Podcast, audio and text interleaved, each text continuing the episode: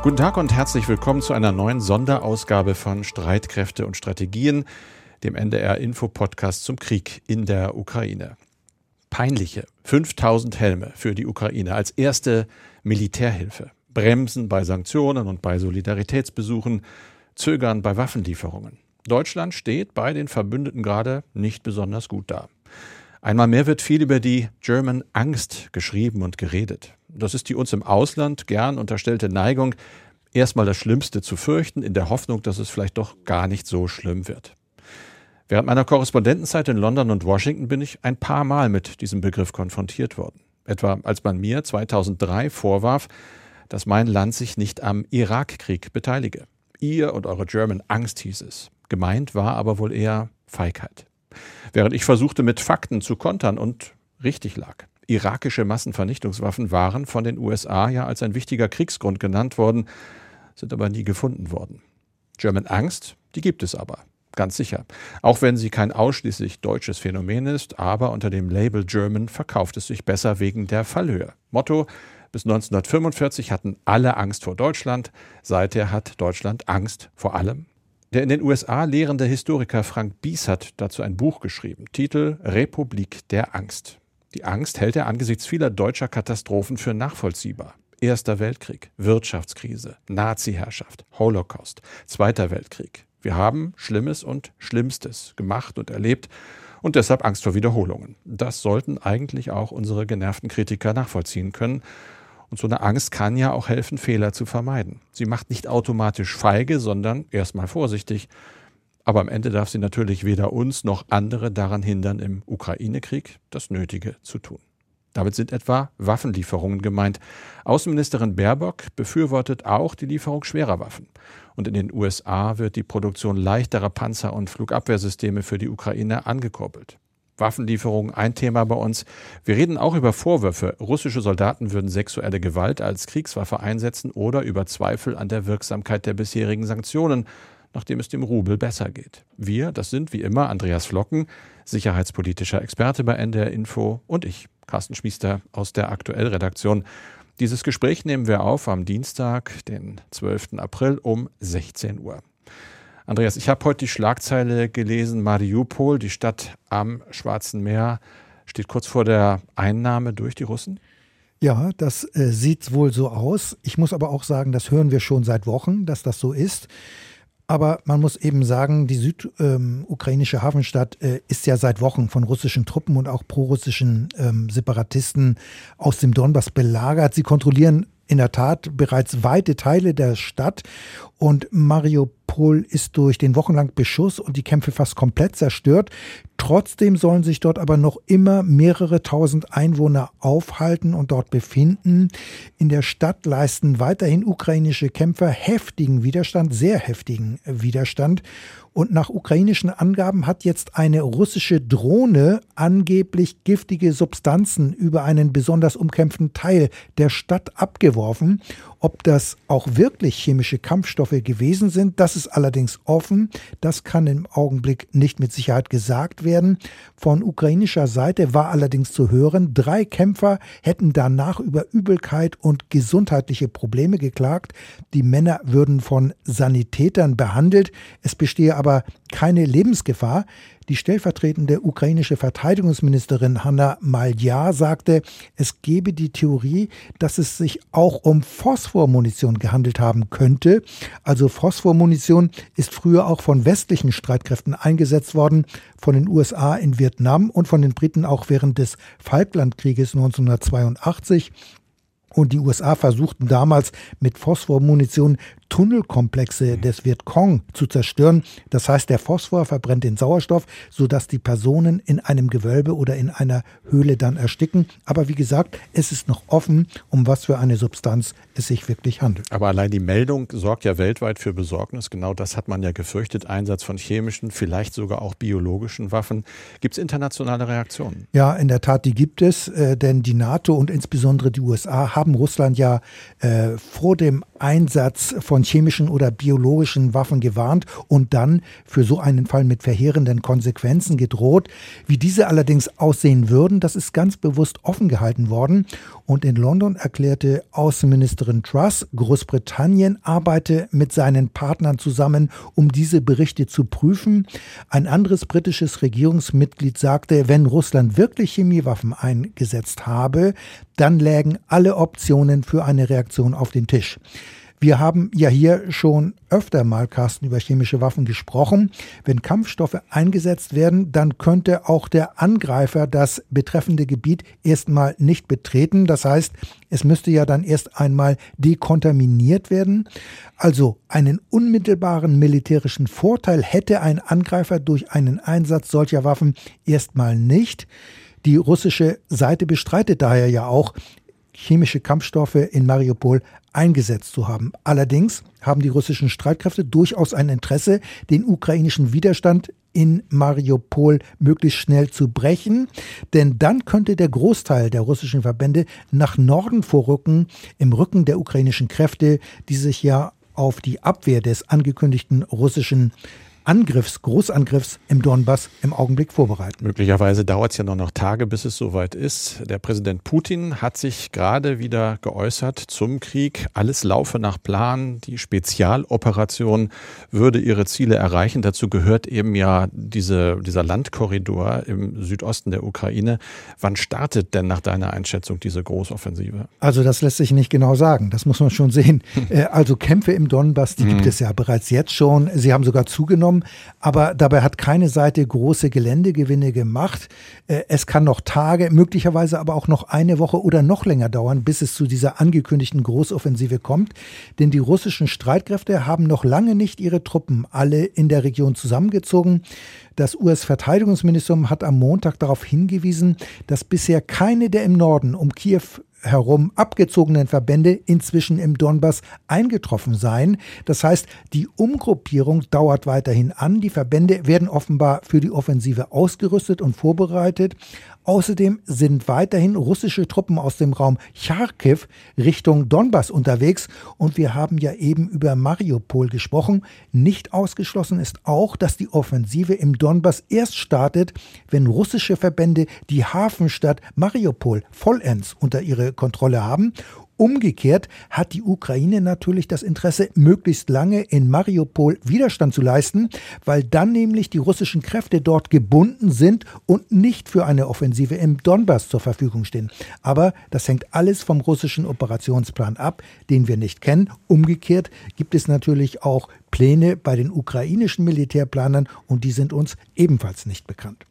Carsten, wir haben in diesem Podcast mehrmals über die Gräueltaten von Butscha und in anderen Orten in der Ukraine gesprochen. Immer wieder sind aber auch Frauen im Krieg Opfer. Mhm. Jetzt hat sich der UN-Sicherheitsrat mit der Situation von Frauen und Mädchen im Ukraine-Krieg beschäftigt und mit dem Vorwurf, Russland setze Vergewaltigungen, also auch sexuelle Gewalt, als Waffe ein den Vorwurf führen wir ja schon seit einigen Tagen. Ja, es war tatsächlich eine Anhörung äh, vor dem Sicherheitsrat. Da hat unter anderem die Frauenrechtsorganisation UN Women ganz klare Untersuchungen gefordert. Eben äh, dieser Vorwürfe sexueller Gewalt. Zitat, Immer häufiger hören wir von Vergewaltigungen und dieser Form von Gewalt. Das hat eine Sprecherin dort gesagt. Die Brutalität äh, ja, gegenüber ukrainischen Zivilisten, eben auch Frauen, sogar kleinen Mädchen sei ein großes Alarmsignal.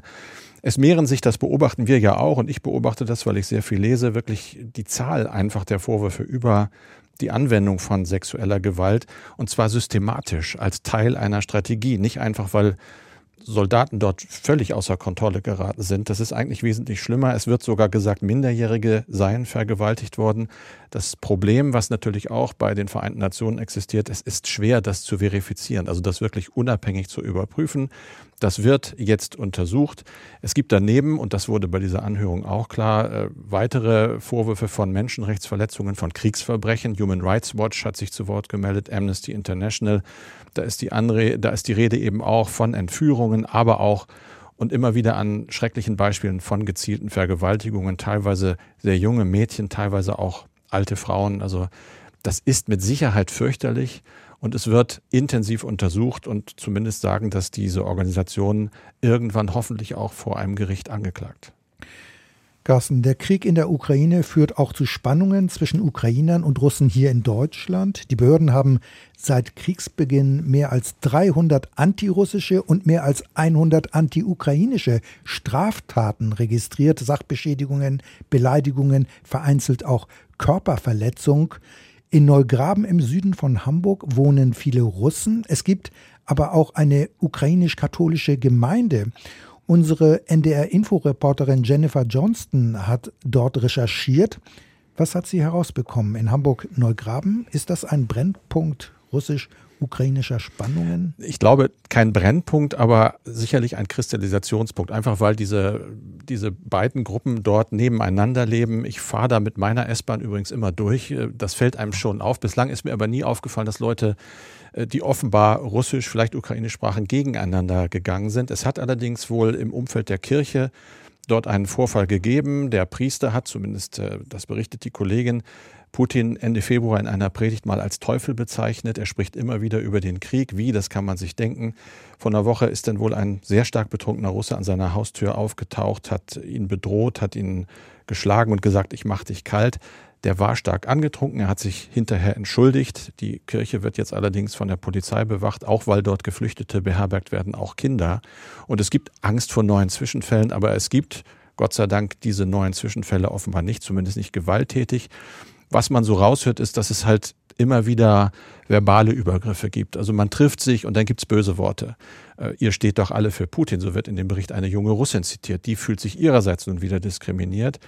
Das Fazit, was ich aus dem Bericht höre, ist, ja, so wird es vielerorts aussehen. Es gibt noch wirklich keine massenhaften, schweren Konfrontationen, aber zunehmende Distanz und auch Entfremdung und Eskalationspotenzial. Man muss ganz kurz aber noch hinzufügen, ich zitiere da mal den Spät-Aussiedlerbeauftragten der Bundesregierung, Fabricius, der hat sich in der Welt geäußert und gesagt, dass nach seiner Meinung die allermeisten Russlanddeutschen diesen Krieg ablehnen, den sie als Bruderkrieg bezeichnen pro-russische Demonstrationen, die hatten wir am Wochenende, seien interessengesteuert und nicht repräsentativ.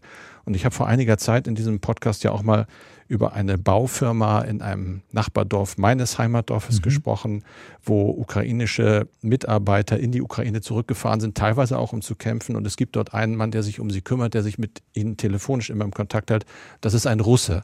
Also es geht auch anders. Und ich glaube, noch ist es natürlich ernst, jeder einzelne Fall, aber das ist kein großer Trend. Mhm. Wir haben ja hier schon mehrfach über die westlichen Sanktionen gesprochen. Es sind die bisher schwersten und sollen Russlands Wirtschaft hart treffen. Aber nun erholt sich die Landeswährung. Der Rubel steht schon wieder auf Vorkriegsniveau. Carsten, du hast dich mit diesem Phänomen beschäftigt. Heißt das, die Sanktionen verpuffen? Könnte man wirklich erstmal denken, weil man gedacht hat, und der Rubel ist ja am Anfang auch sehr stark in die Knie gegangen, aber tatsächlich, er ist wieder so gut wie auf Vorkriegsniveau. Da haben die Kollegen von tagesschau.de mal sehr gründlich nachgefragt, mit Devisenexperten äh, telefoniert und gesprochen. Und da wurde eben festgestellt, äh, dass es sozusagen Nebeneffekte gibt, die den Rubel stärken, zum Beispiel durch die Sanktionen. Denn jetzt konzentriert sich die russische Nachfrage mehr auf heimische Güter. Das macht den Rubel natürlich stärker. Die Zentralbank hat das ihre dazu beigetragen. Man darf nicht mehr einfach russische Rubel in ausländische Währungen umtauschen. Und dann gab es ja eben auch Putins Forderung, dass unfreundliche Länder wie eben auch Deutschland die Gaslieferungen künftig nur noch in Rubel begleichen dürften. Da gibt es diese seltsame Lösung über die Gazprom-Bank, dass da in Euro gezahlt und dann intern irgendwie umgewandelt wird. Aber Geld ist immer auch viel Psychologie und das Ganze hat einen stützenden Effekt. Es heißt aber eben nicht, dass die Sanktionen völlig scheitern. Handel gibt es ja kaum noch. Das ist eine binnenrussische Veranstaltung geworden. Der Rubelwechselkurs hat deshalb auch mit einem reinen Marktpreis nichts mehr zu tun. Trotzdem, er ist im Moment stark bleibt es aber wahrscheinlich nicht. Da wird in dem Bericht die Europäische Bank für Wiederaufbau und Entwicklung zitiert, die erwartet, dass die russische Wirtschaft in diesem Jahr um 10 Prozent einbricht, unter der Voraussetzung, dass der Krieg nicht mehr allzu lange dauert. Jetzt sieht es gerade so aus, als sei das doch der Fall und dann wird das vermutlich noch wesentlich schlimmer. Es kommt dazu anhaltende Spekulation über die bevorstehende Staatspleite von Russland. Die haben das erste Mal Zahlungen für Fremdwährungsanleihen eben nicht in Dollar, sondern in Rubel geleistet. Noch bis Anfang Mai haben sie Zeit, das zu korrigieren. Wenn nicht, dann wäre das ein sogenannter technischer Zahlungsausfall. Also die Sanktionen knüppeln jetzt Russland wirtschaftlich nicht unmittelbar nieder, aber sie wirken schon. Mhm. Der ukrainische Präsident Zelensky bittet den Westen weiter um Waffenlieferungen, vor allem um schwere Waffen wie Kampfflugzeuge oder Kampfpanzer. Es geht aber auch um leichtere Panzerabwehrwaffen und Flugabwehrraketen. Die Ukraine benötige jeweils etwa 500 und zwar täglich, mhm. so hat es der ukrainische Präsident kürzlich mal gesagt. Carsten, nochmal die Frage an dich als ehemaligen Washington-Korrespondenten. Fahren die USA inzwischen die Rüstungsproduktion hoch, zumindest was diese Stinger- und Javelin-Systeme angeht? Sie tun das, lesen wir zumindest, unter anderem in äh, Plattformen wie Breaking Defense. Äh, ja, es ist so. Joe Biden hatte ja bereits weitere Waffenlieferungen für die Ukraine autorisiert und zwar in Höhe von 800 Millionen Dollar. Das ist mehr als doppelt so viel wie die bisherigen Waffenlieferungen der USA an die Ukraine seit Beginn des Krieges. Dazu zählen Tausende, du hast es angedeutet, Tausende Panzerabwehrwaffen, auch von diesem Typ Javelin, über den sehr viel berichtet wird. Die sind offensichtlich ja sehr, sehr wirkungsstark. Es geht aber auch um Stinger Luftabwehrraketen, 800 an der Zahl, 7000 Feuerwaffen zum Beispiel, Maschinenpistolen, Granatwerfer, 20 Millionen Schuss Munition oder auch Drohnen. Stinger, das ist die Luftabwehrrakete, wird wohl im Moment äh, nicht in Volllast produziert. Also da versucht man gerade im Kongress das nötige Geld loszumachen, um die Produktion hochfahren zu können. Und es wird auch, zumindest lese ich das, äh, ja nicht nur darüber nachgedacht, sondern gehandelt, was Drohnen angeht. Du hast die das erste Mal erwähnt, die Switchblade-Drohnen. Mhm. Das sind Mini-Drohnen, die fliegen einfach erstmal los in der Luft, ohne zunächst ein konkretes Ziel zu haben, wenn ich das richtig verstehe. Irgendwann finden sie was nach vorgegebenen Kriterien, greifen es an und zerstören es dann. Davon sind wohl auch mittlerweile 100 wieder geschickt worden. Und noch eine Zahl, die mir auffiel zum Hintergrund zwischen 2014 und Anfang des Jahres, also vor dem Krieg, haben die USA der Ukraine auch schon Waffen geliefert und zwar im Wert von zweieinhalb Milliarden Dollar. Sie sind also ein großer Waffenlieferant. Waffenlieferung fordert ja auch Außenministerin Annalena Baerbock. Ich komme jetzt aber auf sie zurück in einem anderen Zusammenhang. Die ist nämlich nach Mali geflogen, um dort die UN-geführte Militärmission und das Einsatzkontingent der Bundeswehr zu besuchen. Dessen Mandat läuft ja Ende Mai aus. Da müsste der Bundestag zustimmen, wenn es fortgeführt werden sollte. Die Bundeswehr ist im Moment mit mehr als 1000 Soldaten an dieser Mission beteiligt. Das ist, und du sagst es auch immer, ihr aktuell größter und eben auch gefährlichster Einsatz. Die Zukunft steht allerdings in Frage, weil zum Beispiel Frankreich seine Soldaten abziehen will, weil aber auch die EU ihre Ausbildungsmission ausgesetzt hat. Andreas, Warum hat sie das gemacht und mal weitergedacht? Steht der Mali-Einsatz der Bundeswehr damit vor dem Aus? Ja, ich würde schon sagen, es ist nicht ausgeschlossen, dass die Bundeswehr das Land verlassen wird. Du hast es ja erwähnt, die Bundeswehr ist an zwei Einsätzen in Mali beteiligt. Im Norden an der UN-Mission MINUSMA mit rund 1000 Soldaten. Der Auftrag ist, bei der Umsetzung des Friedensabkommens zu helfen. Und im Süden gibt es die EU-Ausbildungsmission EUTM, also European Trainings Mission Mali. Und hier werden die malischen Streitkräfte ausgebildet. Diese Einsätze dauern bereits seit fast zehn Jahren, kann man sagen. Das Problem ist nur, die Sicherheit im Land ist dadurch nicht verbessert worden, sondern sie hat sich im Gegenteil sogar erheblich verschlechtert. Und gerade nach dem gescheiterten Einsatz in Afghanistan fragt man sich natürlich, was kann so ein Einsatz dann überhaupt noch bringen? Hinzu kommt noch, dass in Mali das Militär am Ruder ist und die Streitkräfte werden dort wohl auch noch längere Zeit das Sagen haben, denn die für Februar angekündigten Wahlen hat die Militärregierung erst einmal abgesagt. Und dann gibt es ja noch die weitere Kritik, dass nämlich die malische Regierung auch mit Russland zusammenarbeitet auf militärischem Gebiet. Ja, in der Tat, genau. Moskau liefert unter anderem Waffensysteme. Außerdem arbeiten die Militärs, die malischen Militärs, mit russischen Söldnern der Wagner-Gruppe zusammen und denen werden ja Menschenrechtsverletzungen vorgeworfen. Also das ist alles eine ganz schwierige Gemengelage und Außenministerin Baerbock will sich dort nun ein eigenes Bild über die Lage machen. Sie will auch mit den Militärmachthabern in Mali sprechen. Für Verteidigungsministerin Lamprecht, die vor einigen Tagen ebenfalls im Land war, hatten die Militärs allerdings keine Zeit. Aber es sieht so aus, als ob jetzt zumindest diese EU-Ausbildungsmission in der Tat eingestellt wird. Es ist aber auch denkbar, dass sich die Bundeswehr im Norden weiterhin an der UN-Mission trotzdem dann beteiligen wird. Aber wie gesagt, sicherer ist das Land durch den Militäreinsatz nicht geworden, denn mit den Konfliktparteien im Land gibt es keinen echten Dialog und das müsste sich eigentlich ändern, wenn das Land nicht im Chaos versinken soll. Wir gucken wie immer in den prall gefüllten Briefkasten, unser E-Mail-Fach. Jörn Stark schreibt, In einer der letzten Episoden haben Sie erklärt, dass es nicht so einfach ist, die ukrainischen Soldaten auf westlichen Militärwaffen, Geräten, Fahrzeugen zu trainieren. Meine Frage. Wie sieht es denn mit der militärischen Verteidigungsfähigkeit der ukrainischen Armee aus, wenn das alte Ostblockmaterial aus Polen, Tschechien und so weiter im Krieg mal aufgebraucht oder nicht mehr einsatzfähig ist? Russland hat wahrscheinlich noch große Mengen an Kriegsgerät, das es in den Krieg bringen könnte. Aber könnte der ukrainischen Armee schlicht das Material ausgehen? Also es ist in der Tat so, dass die ukrainischen Streitkräfte vor allem mit Rüstungsmaterial sowjetischer Herkunft ausgestattet sind. Äh, wir wissen nicht, äh, wie sich der Krieg nun weiterentwickelt und wie lange er noch dauern wird, aber im Augenblick sehe ich nicht, äh, dass den ukrainischen Streitkräften grundsätzlich erstmal das komplette Material ausgehen könnte. Sicherlich, es mangelt primär an bestimmten Waffensystemen und Fähigkeiten, die ja auch von Präsident Zelensky immer wieder von der NATO und auch von anderen Staaten angemahnt und eingefordert werden. Also weitreichende Flugabwehrsysteme, mit denen auch Kampfflugzeuge in großer Höhe bekämpft werden können oder aber auch die immer wieder hier erwähnten schweren Waffen wie Kampfpanzer, Schützenpanzer oder Artilleriesysteme. Mit diesen Waffen sind aber weiterhin noch viele ehemalige Warschauer Paktstaaten ausgestattet, also NATO-Mitglieder wie Polen, Ungarn, Slowakei, Tschechien, Rumänien und Bulgarien. Außerdem haben wir ja auch noch die baltischen Staaten. Und dort gibt es ja grundsätzlich eine Bereitschaft der Ukraine, diese Waffensysteme zu überlassen. Also Tschechien hat ja T-72 Kampfpanzer und BMP-1 Schützenpanzer an die Ukraine geliefert. Estland hat Haubitzen, also Artilleriegeschütze aus Beständen der ehemaligen DDR-Streitkräfte abgegeben. Außerdem hat die Ukraine, das muss man auch sehen, zahlreiche von den Russen erbeutete Waffensysteme übernommen.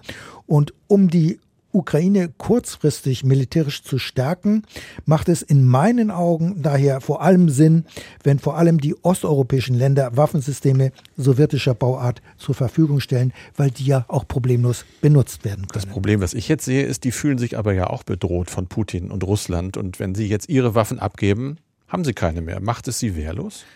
Ja, äh, das könnte man auf den ersten Blick denken, aber ich denke, natürlich müssten die anderen NATO-Staaten dann diese Länder dafür kompensieren mit westlichen Waffensystemen äh, beziehungsweise versuchen, diese entstandenen sogenannten Fähigkeitslücken zu füllen. Und ein klassisches Beispiel ist die Abgabe des hier schon mal erwähnten Flugabwehrsystems S-300 durch die Slowakei. In dieser Sache hatte sich ja auch der US-Verteidigungsminister persönlich eingeschaltet und die USA werden dafür Patriot-Flugabwehrbatterien in der Slowakei stationieren. Die Bundeswehr und auch die Niederlande hatten ja ohnehin bereits die Verlegung dieser Systeme nach Slowenien angekündigt, um auf diese Weise die NATO-Ostflanke zu stärken. Und das sind alles kurzfristige Maßnahmen, die vergleichsweise auch schnell umgesetzt werden könnten. Und sollte der Krieg in der Ukraine aber dann doch noch erheblich länger dauern, und das ist ja nicht ausgeschlossen, dann macht es möglicherweise durchaus Sinn, auch schwere westliche Waffensysteme zu liefern. Es wird ja auch viel von einem möglichen Abnutzungs- oder Zermürbungskrieg geredet. Und der Krieg an der Kontaktlinie im Donbass, der dauert ja bereits rund acht Jahre und hat mehr als 10.000 Tote gefordert. Das wird oft äh, verdrängt.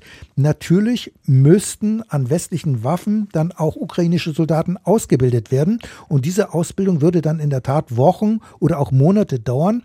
Aber bei einem längeren Konflikt, bei einem längeren bewaffneten Konflikt würde das aber durchaus Sinn machen. Und natürlich müsste auch die logistische Unterstützung für diese westlichen Waffensysteme gegeben sein. Sonst funktioniert das nicht. Thomas Dies schreibt uns, ist es überhaupt realistisch, dass das Beschaffungsamt der Bundeswehr im Rahmen der Renovierung unserer Streitkräfte angemessen reformiert werden kann, um nicht ein riesiger bürokratischer Bremsklotz für die geplanten Modernisierungsmaßnahmen zu sein? Wie regeln eigentlich andere Länder die Ausstattung ihrer Armeen, sowohl in Europa als auch vielleicht in den USA? Kann man sich da vielleicht etwas abgucken? Ist vielleicht sogar eine radikale Umsteuerung nötig, wie Deutschland die Armee aufrüstet? Also das Beschaffungswesen in der Bundeswehr ist in der Tat eine Dauerbaustelle und in der Tat es müsste radikal umgesteuert werden. Das wird aber schon seit Jahren versucht, aber bisher ohne einen großen Erfolg. Die Beharrungskräfte, die sind einfach äh, zu stark und ich denke, äh, dass man sich bei anderen Ländern schon was abgucken könnte, auch wenn, das muss man sehen, die Beschaffungsprozesse nicht immer vergleichbar sind. Das läuft in jedem Land etwas anders. Aber nach meinem Eindruck sind die Prozesse in anderen Ländern weniger bürokratisch. Man ist viel flexibler und damit ist man auch schneller. Außerdem kauft man dort auch viel öfter von der Stange, sage ich mal so. Man schaut, was da auf dem Rüstungsmarkt angeboten wird. Das heißt, Rucksäcke oder kleinere Ausrüstungsgegenstände oder auch Waffensysteme werden nicht, wie manchmal hier in Deutschland, immer jahrelang selbst entwickelt und danach auch noch extrem geprüft und dann auch nochmal nachgebessert. Das heißt, es ist ja oft die Rede, dass die Bundeswehr jeweils eine Goldrandlösung anstrebt. Und es wird zwar inzwischen immer wieder gebetsmühlenartig gesagt, damit müsse Schluss sein und damit werde auch Schluss sein. Und man will jetzt offiziell auch kaufen, was auf dem Markt bereits vorhanden ist. Doch die Realität sieht in der Praxis dann doch oft anders aus. Das war's für diesen Podcast mit Andreas Flocken und mit Carsten Schmiester. Alle Folgen gibt es, wie gewohnt, in der ARD Mediathek und wir möchten Ihnen am Ende einen weiteren Podcast empfehlen von NDR Info, die Korrespondenten in Delhi. Das hat einen Grund, denn unsere Kollegin Silke Dietrich arbeitet normalerweise aus Krisengebieten und Kriegsgebieten in Südasien, wie zum Beispiel Afghanistan. Sie ist jetzt aber seit einer Woche in der Ukraine. Sie war in Bucha, hat dort Schreckliches gesehen und erzählt in diesem Podcast ganz beeindruckend, was sie dort gesehen hat, wie Kriegsreporter sich auf solche Einsätze, gefährlich sind sie, sie sind psychisch extrem belastend, vorbereiten. Also wir gehen ja jetzt vor allen Dingen in Dörfer, die in Schutt und Asche liegen. Und man kann schon, glaube ich, dann ein bisschen besser beurteilen, wo man hintritt und dass man nicht bestimmte Dinge aufsammelt, wo mutmaßlich Minen liegen können, dass äh, ich Ruhe bewahre an verschiedenen Checkpoints, dass wir nicht anfangen, jetzt mit den Soldaten dann da zu diskutieren. Ich glaube schon, dass es auch Sinn macht, dass man einfach weiß, wie man sich in bestimmten Situationen verhält. Ich habe manchmal diese Splitterschutzweste 15 Stunden hintereinander an. Auch das trainieren wir in diesen Krisenseminaren. Das tut, drückt natürlich mächtig dann auf die Schulter. Aber dass man eben weiß, wie man sich in dieser Situation dann verhält, das glaube ich schon, dass das Sinn macht, so viele bewaffnete Menschen auch zu sehen, so viele Soldaten um einen herum. Das, das sind schon Parallelen, die man dann auf verschiedene Länder dann einfach so überführen kann. Reporterin Silke Dietrich war das im Podcast Korrespondenten in Delhi zu finden, unter anderem in der ARD Audiothek.